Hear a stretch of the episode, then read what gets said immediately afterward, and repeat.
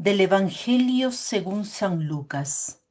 En aquel tiempo había una profetisa, Ana, hija de Fanuel, de la tribu de Aser. Era una mujer muy anciana. De jovencita había vivido siete años casada y luego viuda hasta los ochenta y cuatro. No se apartaba del templo día y noche, sirviendo a Dios con ayunos y oraciones Acercándose en aquel momento, daba gracias a Dios y hablaba del niño a todos los que aguardaban la liberación de Jerusalén. Ayer el Evangelio nos introdujo en el templo de Jerusalén al hablar de la presentación del niño y del encuentro con un anciano, un tal Simeón. Hoy el Evangelio nos habla también de la presentación de Jesús y de otro encuentro con una mujer que estaba en el templo, la profetisa Ana. Profetiza no porque hablaba del futuro, sino porque estaba tan llena de Dios que hablaba en lugar de él. Era una mujer sabia verdaderamente. ¿Quién era Ana? Era una viuda, casada por siete años. Probablemente se casó a los trece años, muy joven. Después de siete años de matrimonio queda viuda, luego de lo cual, dice aquí, no se alejaba del templo, sirviendo a Dios noche y día, con ayunos y oraciones. Quisiera aprovechar esta figura, la de Ana, para hablar de un argumento que causa problemas incluso entre los creyentes.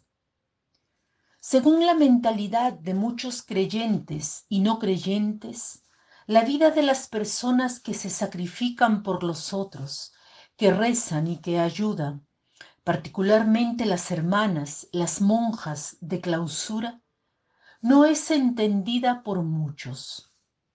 He oído decir a muchas personas, entiendo a los misioneros, a las hermanas que se dedican a los enfermos, a los ancianos, a los colegios, pero no entiendo a las monjas de clausura. ¿Qué hacen? ¿De qué sirven? La profetisa Ana nos dice lo contrario. Para subrayar la importancia de su vida, quiero subrayar esto. Cuando frecuentamos a una persona, nos asemejamos siempre más a esa persona. Esa persona ejerce influjo sobre nosotros. Las monjas de clausura, también Ana, frecuentan a Dios. Frecuentar a Dios significa asemejarse a Él siempre más. Piensen en lo mucho que podríamos ofrecer al mundo si nos asemejásemos siempre más a Dios. Cuánto cambiaría nuestra vida, cuánto cambiarían nuestras relaciones, habría paz en el mundo, qué corriente de bien pondríamos en el mundo. A estas alturas deseo contarles una historia una historia verdadera, muy bien documentada, que pueden verificar. Se trata de esto. Sucedió en el tercer milenio, no hace siglos. Es verificable. Un día una señora fue al monasterio benedictino de Fermo para pedir oración por un pariente que padecía una enfermedad espiritual grave. Estaba desesperado las monjas tomaron en serio esta petición, en particular una hermana, Sor Rafaela, que se empeñó mucho con oraciones, ayunos y sacrificios por este señor. Sor Rafaela era anciana, enferma y estaba en el final de su vida. El día antes de su muerte, este hombre se cura de la enfermedad espiritual que padecía. Durante la noche sueña con el Padre Pío que le dice que vaya a agradecer a una hermana que había dado la vida por él, una hermana que había muerto y que había ofrecido sus penitencias y oraciones por su curación espiritual. Este hombre va al convento para verificar si era verdad o si todo era fruto de su imaginación. Pero llega y ve en el féretro a Sor Rafaela y ve su rostro. Las otras monjas pensaban que él era un pariente, pero él les cuenta el sueño que había tenido la noche anterior. Él cambió de vida, se convirtió e inició una vida espiritual que dura hasta el día de hoy. Vean cuánto sirve la oración, el sacrificio, sirve muchísimo.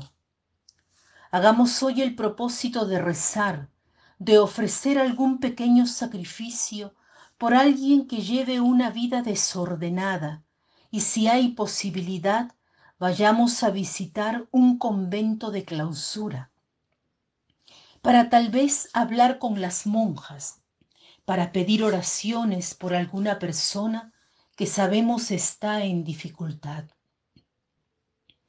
Para terminar, les cito un pensamiento de la Madre Teresa de Calcuta que dice así, el fruto del silencio es la oración, el fruto de la oración es la fe, el fruto de la fe es el amor, el fruto del amor es el servicio, el fruto del servicio es la paz.